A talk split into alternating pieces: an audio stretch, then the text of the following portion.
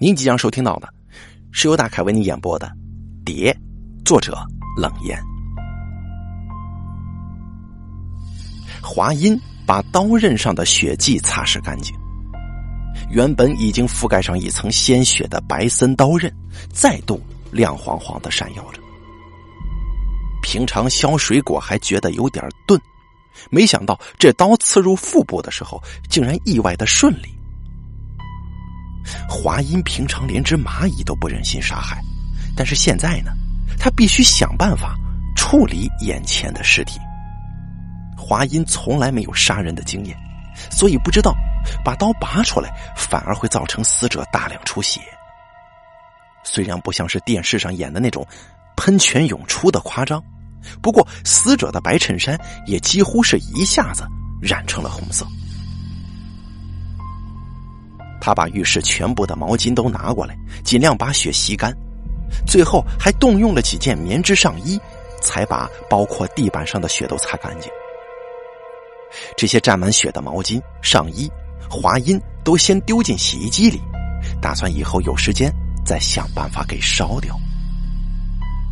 那么接下来这个问题就是尸体该藏在哪儿呢？跟杀人比起来。处理尸体反而让他感到有点反胃。首先，杀人现场就是个大问题，因为并不是预谋杀害眼前这个人，连凶器都是随手拿起来的水果刀。刀子从腹部拔出来的时候，鲜血喷洒了一地。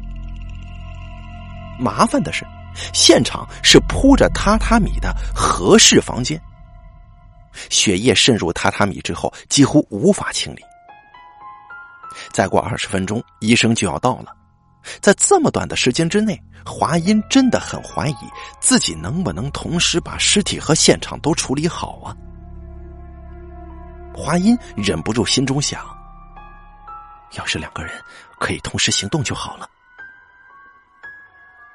这间合适房间平常是用来招待客人的，医生每次来也都带他到这间房里。但是华英跟妹妹华柔两个人很少在合适里，主要是因为坐在榻榻米上太久会不舒服。房间里加高四十五公分的地板，约八张榻榻米大小，正中央设计了一块比较小可以升降的榻榻米，当成桌面。桌面降下的时候跟地板是同高的。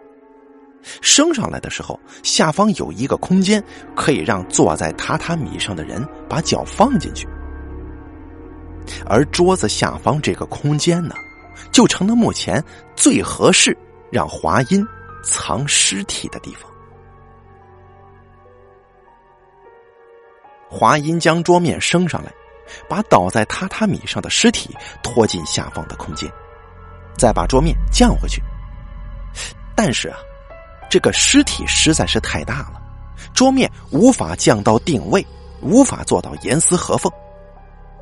如果电动升降装置就怎么坏掉了，桌面卡在一半，结果呢，这电动升降装置就这么坏了，桌面卡在一半，无法移动。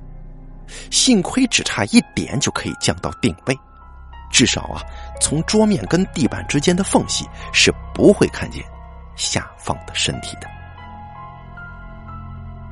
至于染血的榻榻米嘛，因为是两面相同的设计，华阴决定翻转过来，把沾了血迹的两块榻榻米翻一个面暂时让血迹朝下。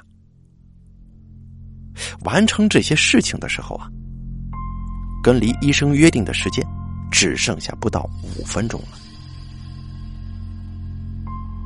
医生一向很准时，华阴快速浏览了几回房间。仔细思考，现场还有没有让人联想到杀人事件的线索呢？今天跟医生相约见面，主要是谈手术的事儿。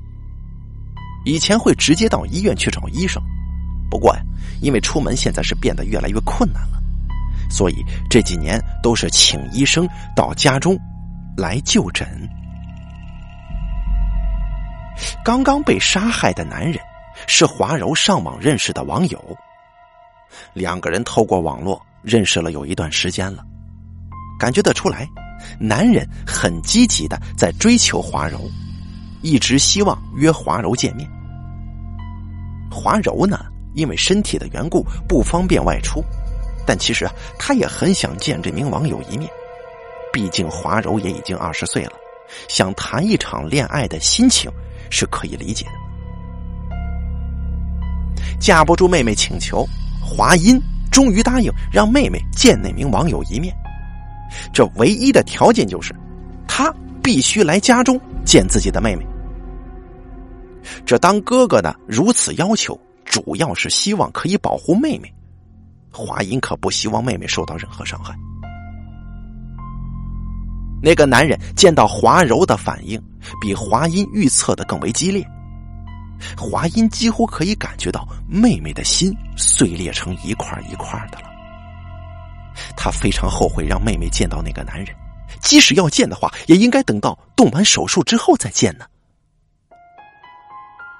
本来约了医生一起来，是希望那个男人可以冷静的听医生的说明，等他充分了解了华柔的情况之后，可以支持华柔，鼓励华柔。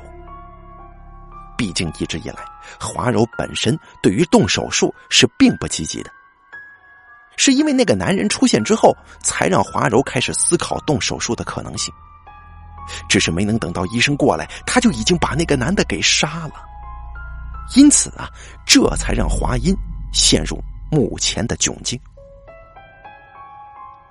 华音再看一眼房间内部，凶刀已经放在靠门边的柜子上了。因为那把刀啊是平常用来削水果招待客人用的，所以一直都是放在那儿。医生也吃过好几次那把刀削的水果，拿走了之后反而显得不自然。桌子确定是动不了了，等一下说个谎圆过去，问题应该不大。现在唯一剩下的问题就是华阴身上的血迹了。刚才处理尸体的时候，衣服上多多少少沾染了一点血。想先换掉衣服再帮医生开门，这时间也不太够。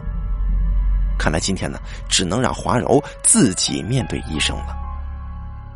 华柔，你自己一个人可以吗？华柔点了点头。此时门铃再度响起。华柔从小就跟大部分女孩子不一样，他不怎么喜欢蝴蝶。因为蝴蝶会让他联想到“怪物”这个词，他不知道为什么毛毛虫可以变态成完全不一样的蝴蝶，大家不会觉得恶心。华柔因为身体的关系，大部分时间都待在家中，尤其是懂了使用网络之后，完全不顾哥哥华音的劝说。他只要睡醒过来，大部分时间都是坐在电脑前面的。对他而言，这电脑的屏幕为他开启了不一样的世界。只是对必须一直陪着他的哥哥感到很不好意思。三个月前，华柔通过交友网站认识了一个叫做布仔的男子。这名男子经常跟华柔在网络聊天室聊到深夜，最近更是提出希望见面的要求。哥。我可以去见他吗？不行啊！你没看网络上的新闻呐？这网上骗子特别多。反正有你陪着我，有什么关系呢？就是因为这样，所以我才反对呀。华音心里这么说，但是这句话却没说出口。华柔从小就很依赖哥哥华音，这也是华柔一直没有想过要动手术的原因。但是华音知道。这样继续下去不是办法，华柔是不可能用这样的身体过一辈子的。柔啊，你有没有想过要动手术呢？动手术？为什么？你已经二十岁了，这样的身体是无法继续生活下去的。我已经二十岁了，也就是说，我已经这样生活了二十年了。未来的二十年，我也可以继续这样生活呀。还是说哥哥已经不想继续照顾我了呢？华柔说这句话的时候，声音有点哽咽。华音因为看不见他的表情，只能推测，也许眼泪已经在他的眼中打滚了。动完手术之后，我才能够多照顾你啊。这是华音的真心话。我问过医生了，手术的成功率是一半一半，我会让你活下来的。我不要。如果不是一定成功的手术，我是不会做的。你一定是不要我了，才会逼我动手术的吧？这几句话，华柔几乎是哭着说完的。你想跟你的网友见面是吗？你如果答应动手术，我就让你跟你的网友见面，行吗？那个网友就是因为这样才会来到家中跟华柔见面的，这才会被杀害。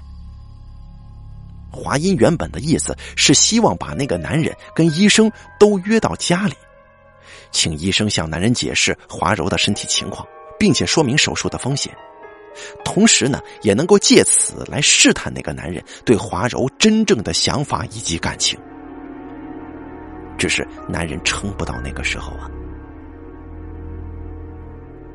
华柔打开门，肚子微凸、梳着西装头的医生就站在门外。医生，你又出外诊呢？华柔看见医生身上背着诊疗箱，推测他应该是又到哪名患者家中替患者换药了。哈哈，啊，对呀，我看现在大概只有你这个医生，还肯自己出门帮病人换药吧？啊，呃，确实比较少了。哎，对了，今天怎么是你帮我开门呢？因为是我想动手术，所以今天我是主角啊。啊啊，这很好啊，很好啊。医生说着走进屋内，直接就往合适房间走。啊。呃，合适的电动升降桌前两天坏掉了，下降的时候卡住不能动了。我们要不要在外面谈就好啊？医生本来已经把诊疗箱放在合适门边的柜子上了，听到华柔的话，医生看了一眼半升不降的桌子，啊，当然可以啊。对了，华音不是说还有另一个人要过来，怎么他没到吗？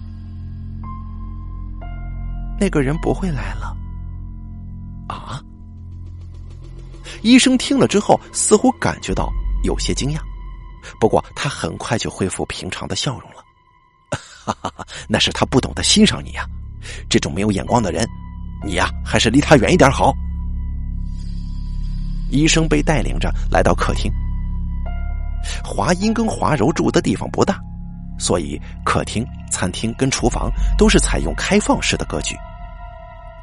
为了让客厅的空间看起来比较大，在很多墙面都设计了表面有雕花的镜子。这样的设计，一方面也是为了两个人生活上的便利性。好像我比较少见你们这种客厅啊，装潢的还挺不错的嘛。医生说，我们很少在客厅招待客人，这里的功能比较接近餐厅吧。而且我们上一次招待客人。还是医生你呢？哟，哎呦，这我算是很荣幸了。啊，对了，我把动手术的资料给带过来了。哎哎，我的诊疗箱呢？你的诊疗箱好像是放在合适里了。哎呦，对呀，对对对，我真是糊涂了。医生回到何氏拿诊疗箱，从华柔坐的位置可以透过镜子看到医生的动作。他看到医生似乎慌慌张张的取下了放在何氏门边柜子上的诊疗箱。医生，你怎么了？华柔问道。哦，呃，诊疗箱里的药水流出来了。呃，面纸在什么地方？我想把柜子擦一擦。华柔拿了面巾纸给医生。需要帮忙吗？哦，没关系的。呃，只是装双氧水的瓶子倒了，渗出箱子了。呃，先帮我把箱子拿去客厅，我马上过来啊。华柔拿着医生的诊疗箱，迟迟不肯离去。他在心中祈祷，医生可千万不要发现任何异常啊！哦，我我去浴室洗个手就过来。医生说：“这一切看起来没什么问题。”华柔认为，医生应该没有发现房间里的尸体。回到客厅当中。医生把手术相关的材料拿出来了，诊疗箱就摆在旁边的地面上。药水造成的污渍湿透了诊疗箱的一角。哦，呃，对了，呃，关于手术这个事儿啊，医生突然抬起头来。华阴，你也同意进行吧？他对着华柔背后镜中华阴的影像这么问。医生今天下午跟华阴、华柔约了，要到他们家中谈手术的这件事情。原本早上约了要到一名脚截肢患者家中帮病人换药，如果先回家再到华阴他们家，可能来不及。医生算了算时间呢，决定换完药直接就过去。大约是一个礼拜前吧，医生接到华阴的电话了。内容大概是，华柔决定要动手术，希望医生可以跟他们约一个时间详谈手术的细节，到时候会有另外一个人在场。华阴说，华柔就是因为这个人才决定要动手术的。离开截肢患者的家，前往华阴那儿的时候，医生特别绕过去买了几个胡椒饼给华柔吃。其实啊，医生在几年前就曾经向两个人的家长提议进行手术，但是华柔一直不肯呢。华柔非常依赖哥哥华阴，不过从身体发育的情况来看，呃，如果再不进行手术的话，可能会影响到正常的身体机能。这平常开门的都是华阴，不过今天帮医生开门的是华柔。今天主要谈的是手术比较细节的部分，之前其实已经解释过几次了，今天再做最后一次确认。啊，这关于你们的手术嘛，医生一边说明，一边回想刚刚注意到的一些细节。华柔说。合适的升降桌坏了，医生记得上次离开的时候，他亲眼看见这个桌子升降并没有坏，并且准确的能够定位。华阴华柔除了招待客人之外，平常是不会使用这间合适的。也就是说，医生最近两次造访他家，并没有其他人来过。但是华柔刚才说。最后一次招待的人也是医生自己，这很明显是说谎啊！老实说，我也是第一次动这样的手术，毕竟在咱们这儿啊，有出现这种情况的人并不多呀。还有另外一件事情，也让医生特别建议，就是水果刀碰到双氧水时候的反应。虽然这个反应只是微微的。但是医生注意到，水果刀碰到从诊疗箱里流出来的双氧水的时候，有一些轻微的起泡的反应。这表示水果刀不久前曾经接触过新鲜的血液。还有，医生到浴室洗手的时候，发现浴室的毛巾全部都不见了。如果把这些事情，跟华阴、华柔两个人诡异的行为联想在一起的话，医生很难不推断出，那名原本也要一起过来的人，可能已经在这所房子里被杀了。凶器是水果刀，尸体就藏在合适的桌子下面，而浴室里消失的毛巾很有可能被拿出来擦拭现场的血迹用掉了。不过，让医生真正确定自己的推测，是从客厅镜中看见华阴染血的上衣了。你们两个人呢，是背对背的连体，在手术上实行的话，会对华阴比较不利呀。医生记得，华柔在很小的时候对他说过，他跟哥哥。因为是背对背连在一起的连体人，看起来很像是蝴蝶张开的翅膀。不知道是不是因为这个原因，华柔才会不喜欢蝴蝶。分割两个人的手术对华阴比较不利，虽然手术成功的几率不算低，但万一失败的话，华阴很可能因此无法存活。所以华柔一直不愿意进行手术。他们会在家中装这么多镜子，有一部分原因是希望两个人透过镜中的影像看到彼此。没想到啊，却成了此时此刻医生识破凶杀案的关键道具。医生，不好意思啊，我们骗了你。华银发现医生可以透过镜子看到自己之后，终于开口对医生说：“如果我们换衣服不是那么麻烦的话，也许我们会先换好衣服，再替你开门呢。”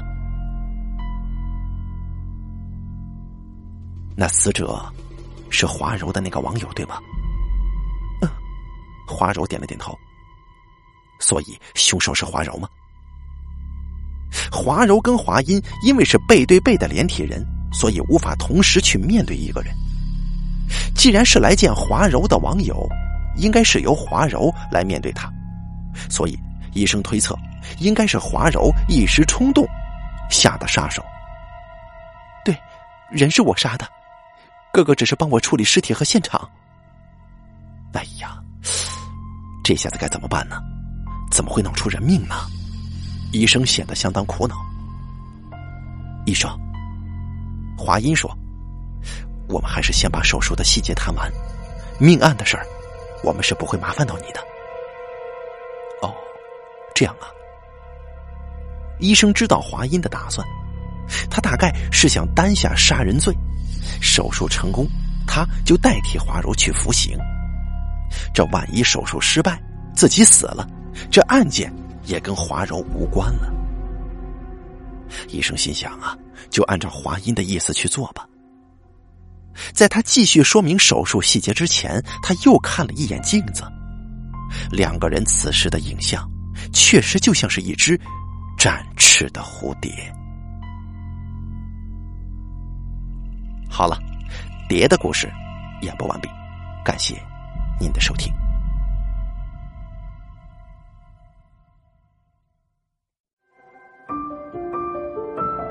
本期故事演播完毕，想要了解大凯更多的精彩内容，敬请关注微信公众账号“大凯说”。感谢您的收听。